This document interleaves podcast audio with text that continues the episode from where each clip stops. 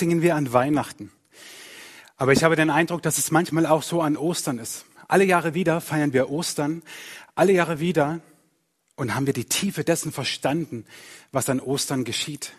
Deswegen lautet unsere Predigtreihe der verheißene Messias. Wir wollen dieses Geschehen um Ostern noch viel besser und viel tiefer ergreifen. Deswegen tauchen wir ein in Texte, in Ereignisse aus Zeiten, die Jahrhunderte bis Jahrtausende vor Jesus gespielt haben, die aber auf ihn hinweisen als den verheißenen Messias. Dass es eben nicht heißt, ja, alle Jahre wieder, wir in Weihnachten, ja, wir wissen ja, wie es funktioniert. Nein, so dass wir die Tiefe erkennen können und den Schmerz an Karfreitag auch aushalten können, ohne zu wissen, Ostern kommt ja schon wieder das Happy End. Wir wollen das, was Jesus für uns getan hat, noch viel tiefer verstehen. Und wie könnte es besser passen, als jetzt gerade in diesen Zeiten, dass heute der Teil, der Titel dieses Teils lautet König des Friedens. Jesus, der König des Friedens. Wie kommen wir da drauf? Dazu tauchen wir ein in eine Geschichte, die hat ungefähr 2000 Jahre vor Jesu Geburt gespielt. Also von uns aus ungefähr vor 4000 Jahren hat diese Geschichte gespielt. Und ich nehme euch mit, ihr könnt es gleich auf einer Grafik, auf einer Landkarte sehen. Im ersten Buch Mose, im 14. Kapitel, wird uns das beschrieben. Die Menschen damals, sie lebten in Mesopotamien noch in losen Sippen verbunden, in Stämmen. Es regierten viele Könige, werden sie genannt, aber waren eigentlich Fürsten oder Landesherren. Es war das Gebiet des heutigen Irak und Syrien, Türkei, diese Region. Und in dieser Region lebte Abraham. Er heißt noch Abram. Er wird später den Namen Abraham bekommen. Und einer der Könige, die damals herrschten, die haben seinen Neffen Lot mit Hab und Gut entführt. Und Abraham macht sich auf den Weg und verfolgt diese Könige und will seinen Neffen Lot und seine ganze Sippschaft wieder befreien. Und dann heißt es folgendermaßen in 1. Mose 14, als Abraham erfuhr, dass sein Neffe verschleppt worden war, bewaffnete er alle kampferprobten Leute, die in seinem Lager geboren waren. 318 Männer und jagte den vier Königen hinterher.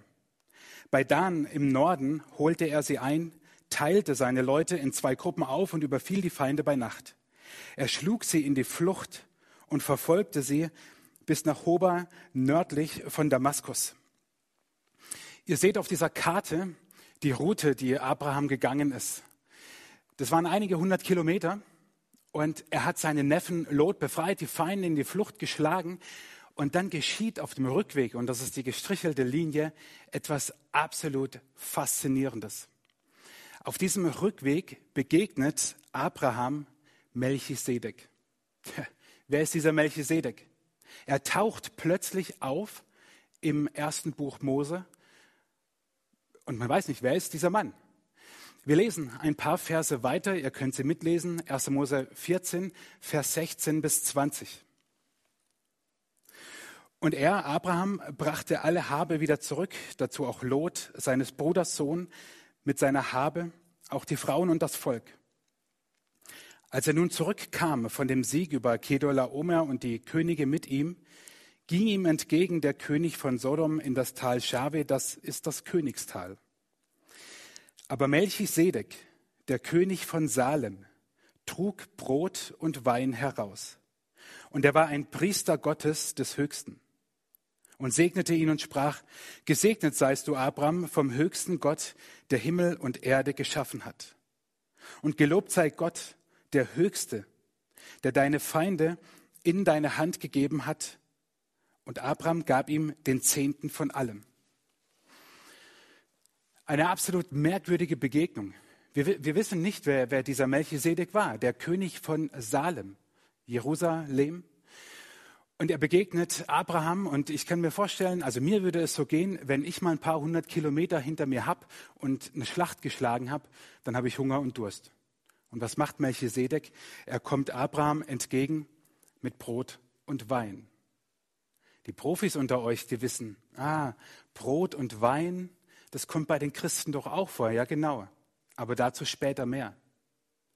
Abraham und Melchisedek begegnen sich. 2000 Jahre vor Christus. 4000 Jahre vor unserer heutigen Zeit. Das erste Mal wird Melchisedek oder mit Melchisedek ein Mann als König und Priester Gottes erwähnt. Das gab es vorher noch nicht. Und jetzt können wir sagen, okay, steht in diesem Buch drin, für manche ist es eh alt und verstaubt. Die Bibel ist schon nett, die Geschichte an sich legen wir beiseite.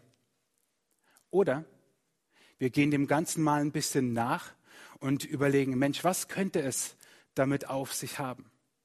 Und ich habe euch mal eine kleine Zeitleiste mitgebracht, warum es Sinn macht, sich mit dieser Geschichte zu beschäftigen.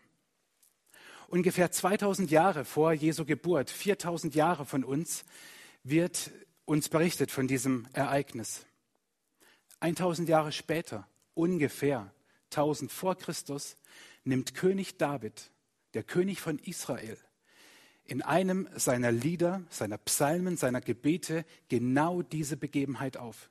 In Psalm 110.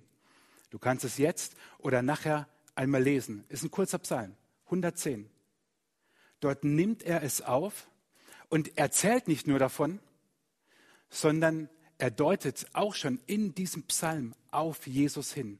Und dieser Jesus wird ungefähr 1000 Jahre später geboren und um das Jahr 33, das steht in dieser Grafik, als Jesus gekreuzigt wird, zum König und Priester. Dazu gleich mehr. Und heute nun, 2000 Jahre später, stellen wir uns die Frage, wer hat diese Welt wohl in der Hand? Diese Welt, die gerade so gerührt und geschüttelt wird durch dieses Coronavirus, wo wir Situationen erleben, die wir nie erleben wollten, wo wir Trauer erleben, wo wir Tod erleben, wo wir Verzweiflung, Fragen, Ängste haben, wie wir sie nie für möglich gehalten haben, wo wir Einschränkungen in unserem alltäglichen Leben haben und Klopapier zum Gold des 21. Jahrhunderts wird. Wer, wer, ihr Lieben, hat diese Welt in der Hand? Dieses Virus oder der, von dem wir schon vor 4000 Jahren in einer Andeutung lesen? den König David tausend Jahre vor seiner Geburt aufgreift, der dann geboren wird und uns zum König und Priester wird, weswegen Melchisedek für ihn, für Jesus, wie so eine Art Vorbild, eine, eine Vorschattung ist. Im Neuen Testament, im sogenannten Hebräerbrief, wird diese Begebenheit wieder aufgenommen. Ihr könnt mitlesen. Im Hebräerbrief die ersten drei Verse im siebten Kapitel. Dieser Melchisedek aber war König von Salem, Priester Gottes des Höchsten. Er ging Abraham entgegen, als der vom Sieg über die Könige zurückkam und segnete ihn. Ihm gab Abraham auch den Zehnten von allem. Erstens heißt er übersetzt König der Gerechtigkeit, dann aber auch König von Salem. Das ist König des Friedens. Er ist ohne Vater, ohne Mutter, ohne Stammbaum und hat weder Anfang der Tage noch Ende des Lebens. So gleicht er dem Sohn Gottes und bleibt Priester in Ewigkeit. So wird dieses Ereignis im Neuen Testament, im Hebräerbrief aufgenommen und Jesus dadurch zum König und zum Priester erklärt in der Ordnung Melchisedeks, wie es in dem Kapitel dann weiter heißt. Das heißt, Jesus, der verheißene Messias, ist für uns König und Priester. Aber was heißt das nun? Was heißt das, dass Jesus König ist? Ein König regiert, ein König hat ein Reich, ein König herrscht. Als Jesus ungefähr im Alter von 30 Jahren begann, hier auf der Erde zu wirken, Wunder zu tun, von Gottes Liebe zu predigen, da sagte er, so überliefert es uns der Evangelist Markus im ersten Kapitel, kehrt um und glaubt an das Evangelium, denn das Reich Gottes ist ganz nahe gekommen. Mit Jesus, mit diesem König, kommt Gottes Reich ganz nah. Und das ist jetzt so ein Teil von Frommsprech, wie man das so in Kirchen halt tut. Reich Gottes, Jesu Königreich, was um alles in der Welt bedeutet das? Gottes Reich, Jesu Königreich ist überall dort, wo er in deinem Leben Einfluss nehmen darf. Als Christen leben wir in dieser im Moment so turbulenten Welt mit beiden Beinen auf dem Boden. Und gleichzeitig ist unsere eigentliche Heimat in einem ganz anderen Reich, nämlich in Jesu Königreich. Ich will es dir mal verdeutlichen mit ein paar Stellen aus der Bibel, die uns zeigen, was sage ich, was sagst du und was sagt Jesus. Du sagst, ich kann das nicht. Jesus sagt, durch mich kannst du alles. Schau nach. Philippa 4, Vers 13. Oder du sagst, ich kann mir nicht vergeben. Jesus sagt, ich vergebe dir immer. Schau nach. Römer 8, Vers 1. Oder du sagst, ich fühle mich alleine. Jesus sagt, ich bin immer bei dir. Matthäus 28, die letzten Worte, die Jesus gesprochen hat, ehe er zurückkehrte zu seinem himmlischen Vater. Du sagst, niemand liebt mich. Aber Jesus sagt, ich liebe dich bedingungslos. Johannes 3, Vers 16. So sehr hat Gott die Welt geliebt, dass er seinen einzigen Sohn hergab, damit jeder, der an ihn glaubt, nicht verloren wird, sondern das ewige Leben hat. Du sagst, ich habe Angst, gerade jetzt. Jesus sagt, ich gab dir keinen Geist der Angst, sondern der Kraft, der Liebe und der Besonnenheit. Schau nach. 2. Timotheus 1, Vers 17, in der Bibel steht es. Oder du sagst, ich bin nicht so gut wie oder ich kann nicht so gut das wie XY. Und Jesus sagt, hey, entspann dich. Meine Gnade reicht aus, denn meine Kraft ist in den Schwachen mächtig. Schau nach. 2. Korinther 12, Vers 9. Überall dort, wo diese Wahrheiten, die Jesus ausspricht, für dein Leben eine Bedeutung haben. Überall dort bist du mittendrin in diesem Königreich, in diesem oft so unsichtbaren Königreich. Und deswegen ist es wunderschön, wenn wir wieder gemeinsam Gottesdienst feiern können, eines Tages. Aber es ist andererseits vollkommen wurscht, wo wir sind, weil Jesu Königreich ist überall dort, wo wir es zulassen, überall dort, wo du diesem Jesus vertraust. Aber Jesus ist nach Melchisedek und nach dieser Ordnung nicht nur König, er ist auch Priester. Was macht ein Priester? Wir wollen mit dieser Predigtreihe hineinschauen in den Kontext, in den Jesus kam, das Volk Gottes, das Alte Testament, der erste Teil der Bibel, der berichtet ganz viel von Priestern. Und ich habe es mal versucht, in einem Satz zusammenzufassen, was die Aufgabe eines Priesters ist. Ein Priester opfert für das Volk, um dieses vor Gott gerecht zu machen, damit das Volk in Gottes Gegenwart kommt und lebt für immer. Das ist die Aufgabe eines Priesters. Ein Priester opferte Trankopfer, Speisopfer, Tiere wurden geopfert. Unzählige Opfer wurden dargebracht, damit das Volk vor Gott versöhnt wird und mit Gott versöhnt wird, damit das Volk sozusagen mit Gott im Reinen ist. Das taten Priester über die Jahrhunderte hinweg zu Tausenden. Und sie taten es, um das Volk mit Gott zu versöhnen und es in seine Gegenwart zu führen, damit der Mensch und Gott versöhnt ist, weil die Menschen wissen, von Grund auf ist der Mensch nicht so gut, dass Gott sagt, hey, wow, du hast es, du bist es, du hast es verstanden. Du bist geliebt ohne Ende. Du bist wundervoll gemacht, ja, aber Leute, lasst uns ehrlich bleiben. Die Bibel berichtet an anderer Stelle davon im Römerbrief im dritten Kapitel, dass wir die ursprüngliche Herrlichkeit, die Gott uns mal zugedacht hat, dass wir sie verloren haben. Und ganz ehrlich, wenn ich sehe, wie sich manche Leute verhalten in diesen Krisenzeiten, da merke ich mal wieder, wie recht die Bibel hat. Ursprünglich hat Gott uns Menschen mit seiner Herrlichkeit, mit seiner Liebe, mit seiner Barmherzigkeit gekrönt. Und was macht der Mensch? Er hortet Klopapier, Mehl und Nudeln. Das mögen wir noch witzig finden. Und du wirst die Tage sicherlich über WhatsApp eine ganze Menge witzige Grafiken geschickt bekommen haben. Ich auch. Und ich habe sie auch verschickt. Die Tragik dahinter ist aber, dass durch egoistisches Verhalten oder wie unsere Bundeskanzlerin es nannte, durch unsolidarisches Verhalten Menschenleben gefährdet werden und aufs Spiel gesetzt werden. Und da will noch jemand sagen, der Mensch ist eigentlich gut? Nein, ich glaube das nicht. Im alten Bund, im ersten Teil der Bibel nun, da hat der Priester geopfert, damit der Mensch vor Gott wieder irgendwie gerecht wird. Aber jetzt lass uns mal lesen und du kannst wieder mitlesen. Im siebten Kapitel im Hebräerbrief geht es nämlich weiter. Dort wird Jesus beschrieben und der Unterschied zu den Priestern des alten Bundes. Zur Zeit des alten Bundes musste es außerdem viele Priester geben, denn sie waren alle sterbliche Menschen. Christus aber lebt in alle Ewigkeit. Sein Priesteramt wird nie von einem anderen eingenommen.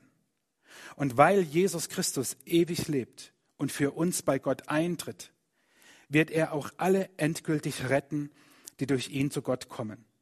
Er allein ist der hohe Priester, den wir brauchen. Er ist heilig und ohne jede Schuld, rein und ohne Fehler, von Gott hoch erhoben auf den Ehrenplatz im Himmel.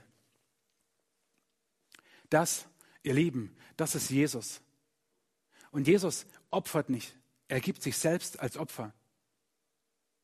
Wenn wir in einigen Wochen Karfreitag feiern, dann feiern wir gerade dieses ultimative Opfer, dass sich dieser Sohn Gottes für uns hingibt, damit wir frei werden. Gott ist heilig, aber Gott ist auch barmherzig. Wie kann Gott beides sein? Wie kann Gott gleichzeitig heilig und barmherzig sein, uns Menschen gegenüber, indem jemand an unserer Stelle für uns eintritt und uns vor Gott wieder gerecht macht und wir mit Gott leben können? Schau, ich will es dir verdeutlichen, Vielleicht mit einem ganz aktuellen Beispiel. Bei uns in Baden-Württemberg gilt die Verordnung, dass wir uns nicht mit mehr als drei Personen in der Öffentlichkeit aufhalten dürfen, ausgenommen Familien. Und dort, wo mehr Menschen sich ansammeln, kann es bei wiederholtem Vergehen zu einer Geldbuße bis zu 25.000 Euro kommen. Wir müssen uns demnächst ein neues Auto kaufen. Also 25.000 Euro haben oder nicht haben, sorry, ich habe sie gar nicht.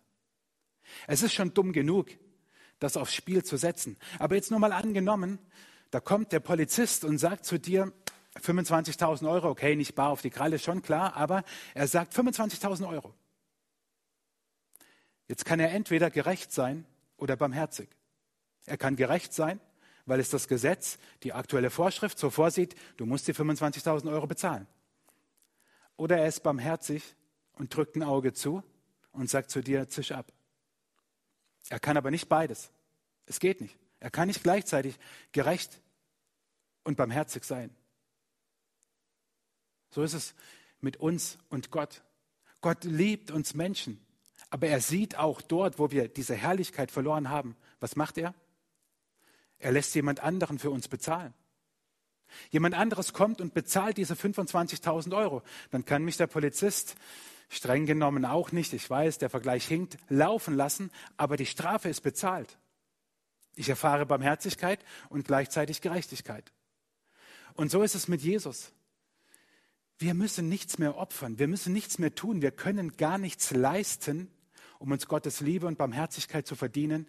Es ist Jesus, der für uns stirbt, uns frei macht und uns diese Möglichkeit zu Gott gibt. Und deswegen ist er der Priester, nicht nur der König, sondern der Priester weil er für uns bezahlt. Und so ist Gott weder in seiner Heiligkeit eingeschränkt, noch in seiner Barmherzigkeit. Gleichzeitig barmherzig und heilig.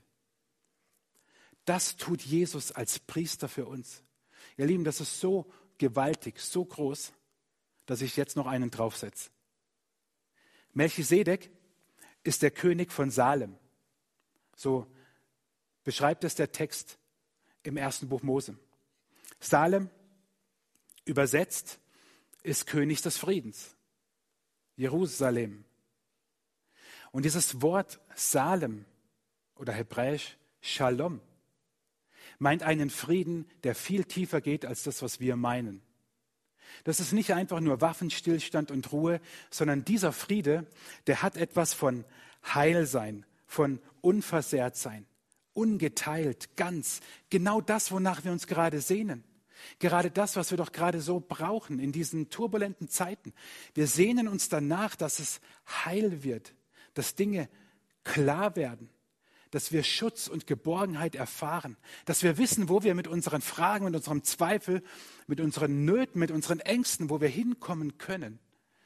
Nämlich zu diesem König und Priester von Salem, Jesus, der diesen Shalom, diesen Frieden uns gibt, der viel mehr ist als einfach nur irgendeine Waffenruhe. Krisensituationen wie diese, wie diese Corona-Krise, die bringen das ans Licht, was tief in unserem Inneren ist. Bei uns Menschen ist in unserem Herzen immer irgendwas und solche Krisenzeiten sind wie Druckzeiten, die ans Licht bringen, was in uns ist, als ob etwas herausgedrückt wird aus uns nach außen. Meine Kinder haben solche Stresskiller, solche äh, Anti-Stress-Bälle. Und ich mache ihn jetzt nicht kaputt, weil sonst kriege ich gleich Ärger daheim. Aber was würde passieren, wenn ich lange genug auf diesem Ding rumdrücke? Irgendwann würde das, was da drin ist, herausplatzen und ich hätte eine Sauerei. Manchmal habe ich den Eindruck, so ist es im Moment auch. Das, was in uns ist, all diese Unverständlichkeit, diese Angst, diese Zweifel, dieses, wie, wie geht es weiter, das, das kommt manchmal recht unbrauchbar hoch und äußert sich in diesem Egoismus, in diesem Nichtwissen, wie wir die Tage gestalten sollen. Solche Krisensituationen sind wie Drucksituationen, wo es irgendwann platzt und dann kommt es raus. Wovon ist dein Inneres, dein Herz bestimmt, wenn du es mit diesem Stresskiller vergleichen würdest? Was ist in dir drin? Jesus sagt, euer Herz erschrecke nicht. Euer Herz erschrecke nicht. Und er sagt auch warum. In der Welt habt ihr Angst, aber seid getrost. Ich habe die Welt überwunden. Jesus ist viel stärker als diese Angst, viel stärker als dieses Virus. Jesus ist dieser verheißene Messias von Ewigkeit her. Und er macht sich nicht aus dem Staub, wenn es mal eng wird. Und so wie in diesen Stressbällen vielleicht irgendwann mal was rauskommt, was nicht gut ist, so wäre es doch gut, wenn aus diesem Inneren, wo wir geschüttelt und gerührt werden, eher etwas rauskommt, was strahlt, was Licht bringt in diese verworrenen Zeiten. Deswegen will ich dir zum Schluss drei Gedanken mitgeben und dir auch drei ganz konkrete Tipps geben. Drei Gedanken. Gott ist und bleibt gut. Jesus ist der Herr dieser Weltgeschichte und das Beste kommt erst noch. Lasst uns in diesen Krisenzeiten daran festhalten, dass Gott gut ist. Die ganze Bibel, die ganze Bibel ist voll davon, dass Gott gut ist. Ich habe dir vorhin einige Verse mitgegeben auf den Weg, warum Jesus unser König ist und was es bedeutet. Die Bibel ist voll davon. Gott ist gut. Der zweite Gedanke, Jesus ist und bleibt der Herr dieser Weltgeschichte. Und ich hoffe, dir das ein bisschen deutlich gemacht zu haben an dem, was vor 4000 Jahren begann, als Abraham und Melchisedek sich begegneten und es auf Jesus hindeutet. 4000 Jahre ist das her. Da macht sich Jesus doch jetzt nicht aus dem Staub. Und das Beste kommt erst noch. Ich glaube, ich bin fest davon überzeugt, dass Gott das Ende dieser Krise schon längst zieht. Und wer weiß, wann das ist, wer weiß, wie das sein wird, ich weiß es nicht. Aber ich weiß, dass Gottes Güte jeden Morgen neu ist und dass das Beste erst noch kommt. Wie können diese Gedanken, diese netten Worte, wenn du sie so findest, in deinem Leben ganz praktisch werden? Dazu gebe ich dir zum Schluss drei Tipps mit, weil ich glaube, dass die nächsten Wochen uns noch ähnlich beschäftigen werden wie jetzt diese letzten Tage. Erstens, vertraue Jesus jeden Morgen neu. Zweitens, nimm Ermutigung zu dir. Und drittens, bleib dankbar. Erstens, vertraue Jesus jeden Morgen neu. Es kann sein, du schaust diese Predigt und hast dein Leben Jesus noch nie wirklich anvertraut, dann zögere nicht. Es ist das Beste, was du tun kannst, dein Leben Jesus anzuvertrauen. Und wenn du mit Jesus lebst und Christ bist, dann tu bitte nicht das, was viele tun, kurz nach dem Aufstehen im Moment Handy nehmen und WhatsApp gucken, Facebook gucken, Verschwörungstheorien dir reinziehen, irgendwelche Unheilspropheten dir angucken. Leute, was durchs Netz geistert im Moment, ist echt crazy und oft nicht hilfreich. Und damit in den Tag zu starten, sorry, no go. Schlimmer als schlechter Kaffee am Morgen. Lass es. Stattdessen wach erstmal auf, ja, tu das, was nötig ist, damit du morgens irgendwie einigermaßen ansprechbar bist und dann vertrau diesen Tag und dich selbst Jesus an. Ein einfaches Gebet reicht, zu sagen, Jesus, ich habe Fragen, ich habe Ängste. Ich weiß nicht mal, wie es jetzt weitergehen soll mit Job, mit Familie, mit der ganzen Situation. Ich vertraue mich dir, dem verheißenen Messias, an, mein König und Priester. Amen. Mehr braucht's nicht. Und Jesus wird für dich sorgen. Aber setz diese Entscheidung jeden Morgen neu, dich diesem Jesus zuerst anzuvertrauen, ehe du dich den sozialen Medien anvertraust. Zweitens, nimm Ermutigung zu dir. Ich habe gerade schon gesagt, die Bibel ist voll mit Ermutigung. Ich bitte dich, lies jeden Tag da drin. Wenn du nicht weißt, wo soll man anfangen in diesem dicken Buch, dann frag jemanden, der das tut, von dem du weißt, hey, der liest in der Bibel, der kann mir sicher helfen. Oder frag mich. Ich gebe dir gerne auch einige Links mit. Es gibt tolle Apps, die dir helfen, in der Bibel zu lesen und Ermutigung zu dir zu nehmen. Wir brauchen Ermutigung. Die Bibel ist voll davon. Lass nicht los, auch wenn du schon lange mit Jesus unterwegs bist und sagst, hey, was geht gerade ab? Halte daran fest, dass da jede Menge Ermutigung drin ist. Und drittens, bleib dankbar. Es gibt so ein altes Sprichwort, das heißt, danken schützt vor Wanken, loben zieht nach oben. Tu das. Bleib dankbar für die Kleinigkeiten, für den Sonnenschein, für deine Familie, für deine lieben Menschen. Gib diese Dankbarkeit weiter. Sie wird Menschen zutiefst treffen. Und das meine ich ganz positiv. Meine Frau hat es letzte Woche gemacht, als sie einkaufen war und für ein paar Leute einfach so ein kleines Dankeschön kaufen wollte, hat sie auch eins der Kassiererin am Supermarkt gegeben, bezahlt und gesagt, das ist für sie. Die konnte es hier nicht glauben. Leute, lasst uns diese Welt mit Dankbarkeit überschwemmen. Die schlechten Nachrichten, die gibt es schon genug. Wenn du selber dankbar bleibst und anderen diese Dankbarkeit weitergibst, es wird ihr Leben verändern. Und vor allem wird es dein Herz verändern, weil es so viel gibt, wofür du dankbar sein kannst. Als Melchisedek Abraham entgegenkommt, da wird er ganz praktisch. Er kommt ihm mit Essen und Trinken entgegen. Mit Brot und Wein.